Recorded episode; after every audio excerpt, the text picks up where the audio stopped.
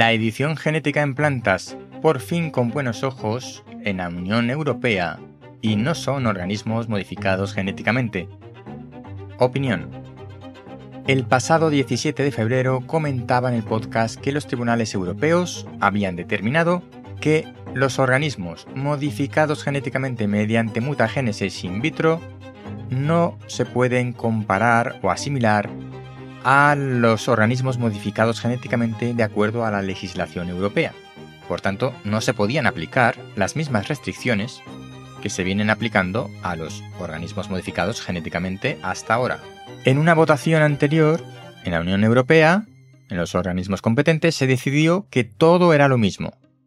Los organismos modificados genéticamente hasta ahora en los que se ha incluido alguna alteración genética a través de vectores víricos, por ejemplo, o bacterias, que no tienen nada que ver con las técnicas actuales de mutagénesis in vitro mediante alguna técnica de cortar-pegar ADN. No tenía sentido considerarlo igual, pero se votó en Europa que sí.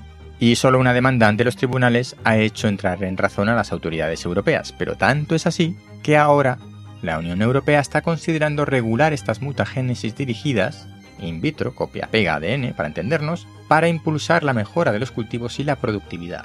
Es decir, que hemos pasado de que querían prohibirlo todo, ahora que los tribunales han dicho que no, a potenciarlo.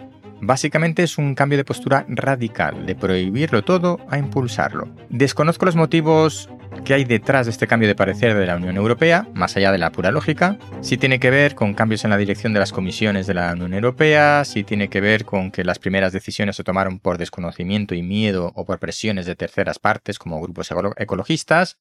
El caso es que atendiendo a esa lógica, la lógica, según mi opinión, los organismos modificados a nivel genético mediante biotecnología de edición de ADN, como por ejemplo tecnologías de tipo CRISPR-Cas9, no solo se van a permitir, sino que se van a regular para darles amparo legal e impulso. Esto además nos iguala con Estados Unidos y China, que van por delante porque ya permiten estas técnicas para sus cultivos. Si no estás totalmente de acuerdo conmigo, házmelo saber. Hasta aquí el episodio de hoy de El hombre décimo porque cuando nueve personas están de acuerdo en algo, una décima debe llevar la tesis contraria.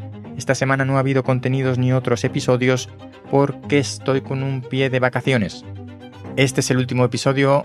Por el momento volveré en uno o dos meses cuando organice la nueva temporada de Hombre Décimo. Nos vemos pronto. Y recuerda que este podcast forma parte de la red de podcast podcastidae.com.